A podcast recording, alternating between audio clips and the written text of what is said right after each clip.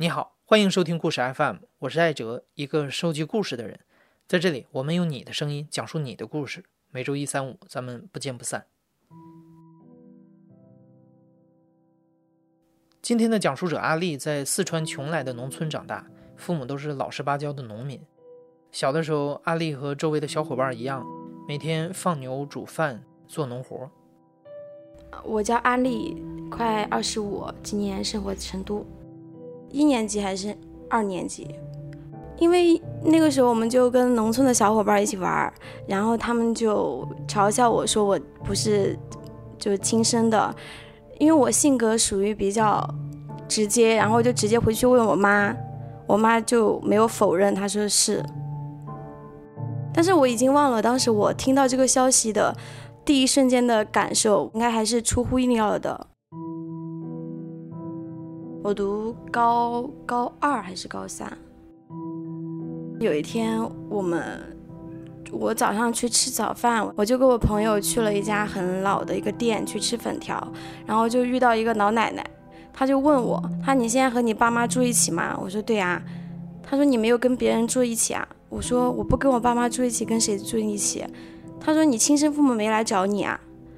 当时人就是吃吃面条，那个铺子上人特别的多，而且你知道，一个镇上其实人就是那么几个，大家都会认识。反正我当天我记得，我当天上课都没有好好上课，应应该是哭了的，因为其实我还是对我亲生父母很感兴趣，就是很想好奇，但是我当时想的是，我也要等我的养父母都去世了，我才会去找他。上高中的时候，有一年春节期间，一个平时很少走动的远方亲戚突然邀请阿丽和父母来家做客。其实我们那个亲戚挨我舅舅家特别近，但是我这么多年从来走亲戚，从来不会走他家。然后就说叫我们一家人都过去。其实我们一家人去的比较晚，当时天还没有黑，然后当时应该真的是五十米不到的距离。然后我看到一男一女站在那儿，还有我那个亲戚，他们就一起站在路口。然后当下我就知道就是我亲生父母。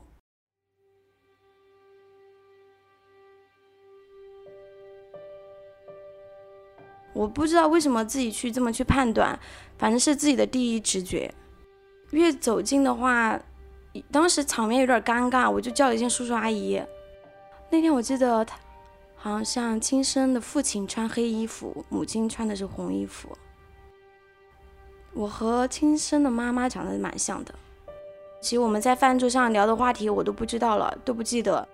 吃完饭之后，我们一起拍了一张合照嘛，算算是第一次见面的合照。就我，我亲生父母三个人，感觉自己是很尴尬的，就是一家人要挤在挤在一起，站得紧一点，然后露出那种。感觉很幸福的表情。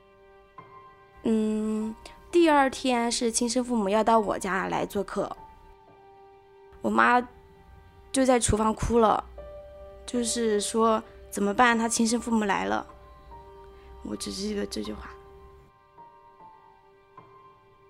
其实我养父母是那种话不多，话特别的少，真的是属于那种朴实憨厚的老农民。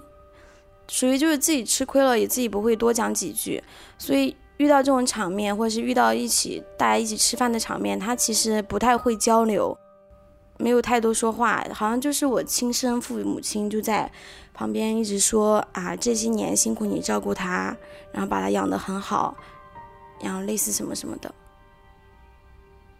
但是他们也没有表明说这次过来是要把我带走，我当时想的。马上是要我跟你走，绝对不可能，因为我亲生父母姓殷，应该的殷，然后我养父母是姓王。我当时想的是，你要让我改姓，就是改到你家去，是绝对不可能的。我顶多是可以跟你相处，但是我不会改了我的姓。认识了亲生父母之后，阿丽开始一点一点的了解到了亲生父母的家庭情况。在这之前，村里的邻居之间传言说，阿丽的亲生父母是大学教授，但其实他们都没有上过大学，甚至一直没有正经工作。阿丽的亲生父亲一直在换着地方赌博，亲生母亲就一直跟着丈夫。因为我那个亲戚，相当于说既认识我的亲生父亲，也认认识我的养父母，其实两边他们都认识，所以才会说把我抱到这边来，因为他觉得还是要找一个比较靠谱的人家，或者是说找一个以后可以寻得见踪迹的人家，所以中间的话其实还是有一点点关系。我养父母家庭话，因为我爸爸吧，他身体上的因素就所以不能生小孩。后续的事事情都是我们通过电话在短信那个时候通过短信在联系，嗯，亲生母亲会比较健谈一些，就会给我讲他当初做这个事情原因是什么，为什么迫不得已。因为我亲生父亲他加上我，他一共有五个孩子，我属于家里排行老四，我还有一个弟弟。也就是说，老大、老二、老三、老四都是女孩儿，然后我还有个弟弟。其实我可以理解，因为我爸爸在家里是长长子嘛，长子一定要有个儿子是很正常，所以就选择我把我送出来。因为那个时候还是就是计划生育还是比较严厉，我好像就是在老家临水，在老家躲着生的。其实我一直讲的都是，你不用去解释你为什么要把我送养出来，我自己可以理解这个事情，而且我可以原谅，我真的可以原谅，我不在意你为什么要把我抛弃。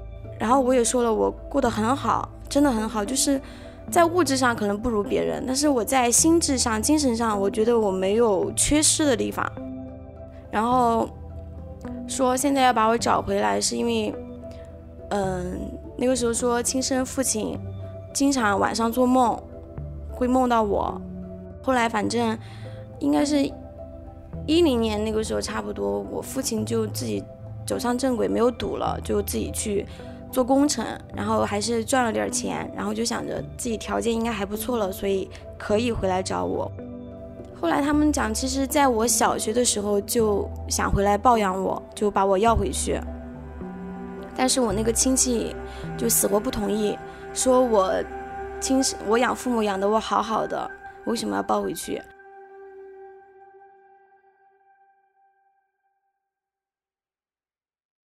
其实我跟亲生父母相认之后，我自己特别开心。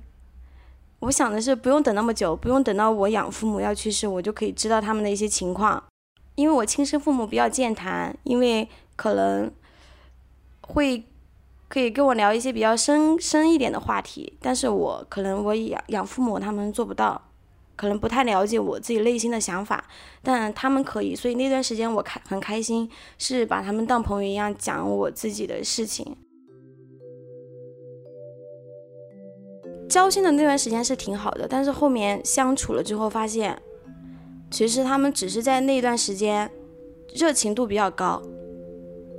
会照顾我的感受，会倾听我说话，但是过了可能过了一两个月，他们还是得忙自己的事情，重心其实就不在我这儿，因为当时我可能在想，嗯，很像电视剧里面演的，你把嗯自己的亲生孩子接回家，你可能要百般的照顾、呵护，了解他，你错过他的这么十几年，了解他的生活，但其实生活当中只是不是这么上演的。嗯，每次的话，亲生母亲都会问我：“你最近缺不缺钱？”我说：“我不缺钱。”我说：“我有钱。”他们其实每次都是这么问的，呃，没有一次是主动的给。其实我真的不需要，因为我从小还是比较节约。但是我会觉得，你问我这个问题，你说我要还是不要？嗯，没有亲人之间该有的那种直接。我养父母就很直接，从来不问我缺什么东西，就会直接给。虽然每次给的很少，但这种感觉不一样。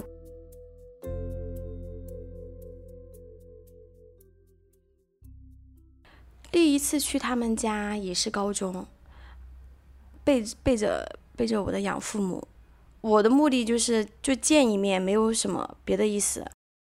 家在成都，他们其实是在广安。就人是广安人，但是现在已经就在成都生活很多年了。因为那个时候在成都也没有买房，然后家里人是合住在套二，套二的房间。我当时我弟弟睡的都是客厅的沙发，我就跟我二姐住，然后爸妈又住另外一个房间。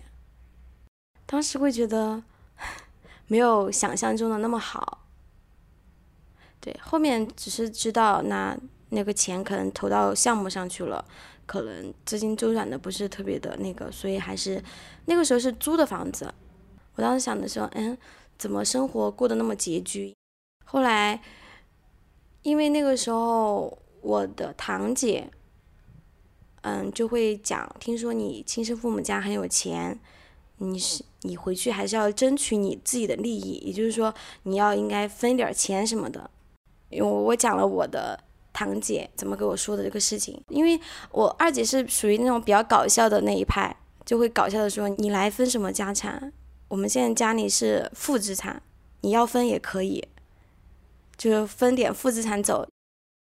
二姐到现在跟我，我跟二姐关系最好。二姐就问了我一些小时候的事情，类似的说你小时候有没有被欺负，嗯，生活过得怎么样，对这些问题。二姐当时刚毕业，刚大学毕业，可能就二十三四吧。然后我弟弟长得还蛮帅的，就是瘦高瘦高的。因为我弟弟当时好像读初中，马上要升高中了。接触多了之后，阿丽发现亲生父亲对子女有着很强的管控欲，尤其是阿丽和他们没有在一起生活的经验，阿丽相当于是突然冒出一个处处管着自己的父亲，这让他非常不适应。至于亲生母亲，阿丽觉得她和自己并没有多少深入的交流，每次亲生母亲和外人说起阿丽，都只会说一句话：“这个女儿讲卫生，懂得照顾自己。”其实中途我上大学的时候，我记得我好像尝试了两次还是三次，我主动找他们，我说我要就谈谈我们的关系，但每次都是以他们在哭，就是特别是我亲生母亲，她哭，她会觉得自己最近很辛苦，她讲的是自己的不易的地方。后来我觉得自己受不了，可能就是觉得。你们是不是觉得我跟你住在一起了，你们就永远得到我？有一点叛逆的心态。但后来我姐他们就点拨了我，她说他们从来都没有得到过性与性的交流，你怎么可以得到？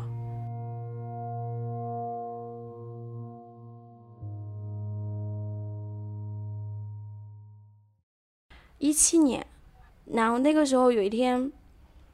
母亲说，在父亲的床头发现了毒品，可能母亲就很生气，觉得你可以赌，但是你不能赌，你不能都沾，大吵了一架，然后父亲就回了陵水。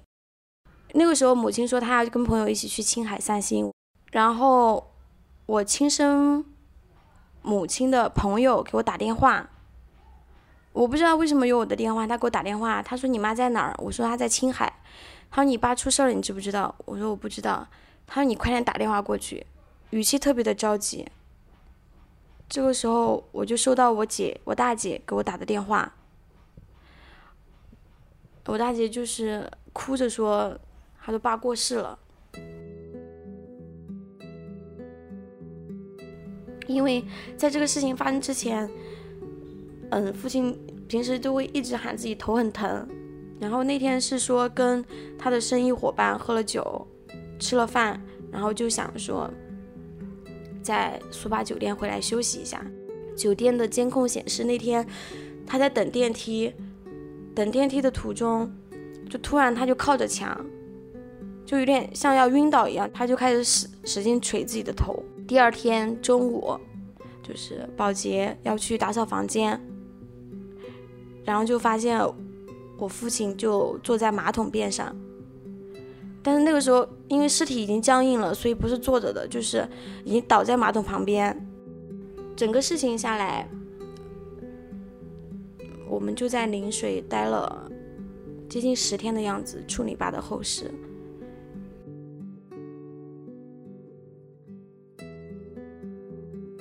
葬礼，我记得我我没有哭过。那个时候我记得那个老先生说，你们就称喊他，平时怎么称呼他，你就怎么称呼他。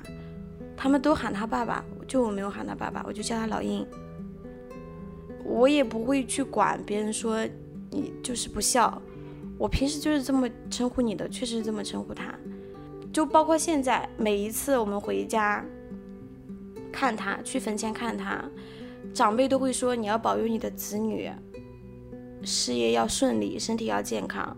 我自己都会在心里说你不用保佑我，真的不用保佑我，因为我觉得你不欠我，你照顾好你自己就行。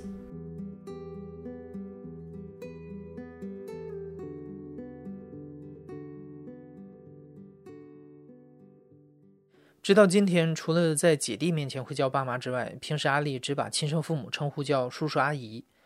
对他来说，爸妈这个称呼只属于自己的养父母。我还问了阿丽，将来两边的父母年纪大了之后，她考虑照顾哪一边？她的回答非常干脆：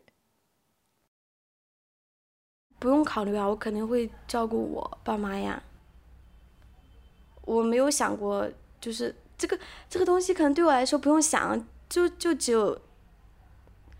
可能我心里就只有我的养父母。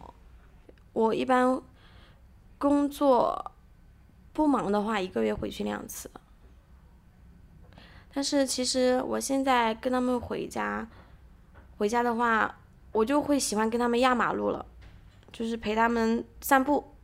因为我知道，我妈的心态是说，你回去了我知道，但是乡里邻居他不知道你回来了。他其实还是一种小孩子的心态，他会觉得，哎，你跟我出去走走，大家都知道你回来了。我说好，我会尽量去满足他。就比如说我给他买衣服，然后我妈就会说你为什么浪费这个钱？然后但是有一天我在家里，我妈让邻居来我家玩，哎，我给你看一下我女儿给我买的衣服，是这样子。其实他心里是偷着开心的。我可能不太信血浓于水这一套，因为自己的亲身体会不信这个。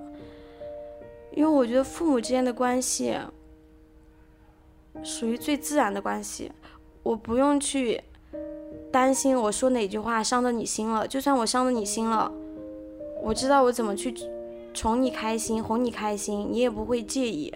但是我跟我亲生父母之间不会，大家都绷着。就大家都很累，虽然我在亲生父亲、父母亲这里没有得到很多，但是我的姐姐和弟弟，我就很庆幸，就是我们相认的最大的幸事就是我遇到遇到他们，因为每次我们回老家，我姐就会说，哎，我们小时候在这里发生了什么事情，然后我当时好像很小声的说一个我都不知道，然后她说。没关系，我们以后老了可以讲我们年轻的事情。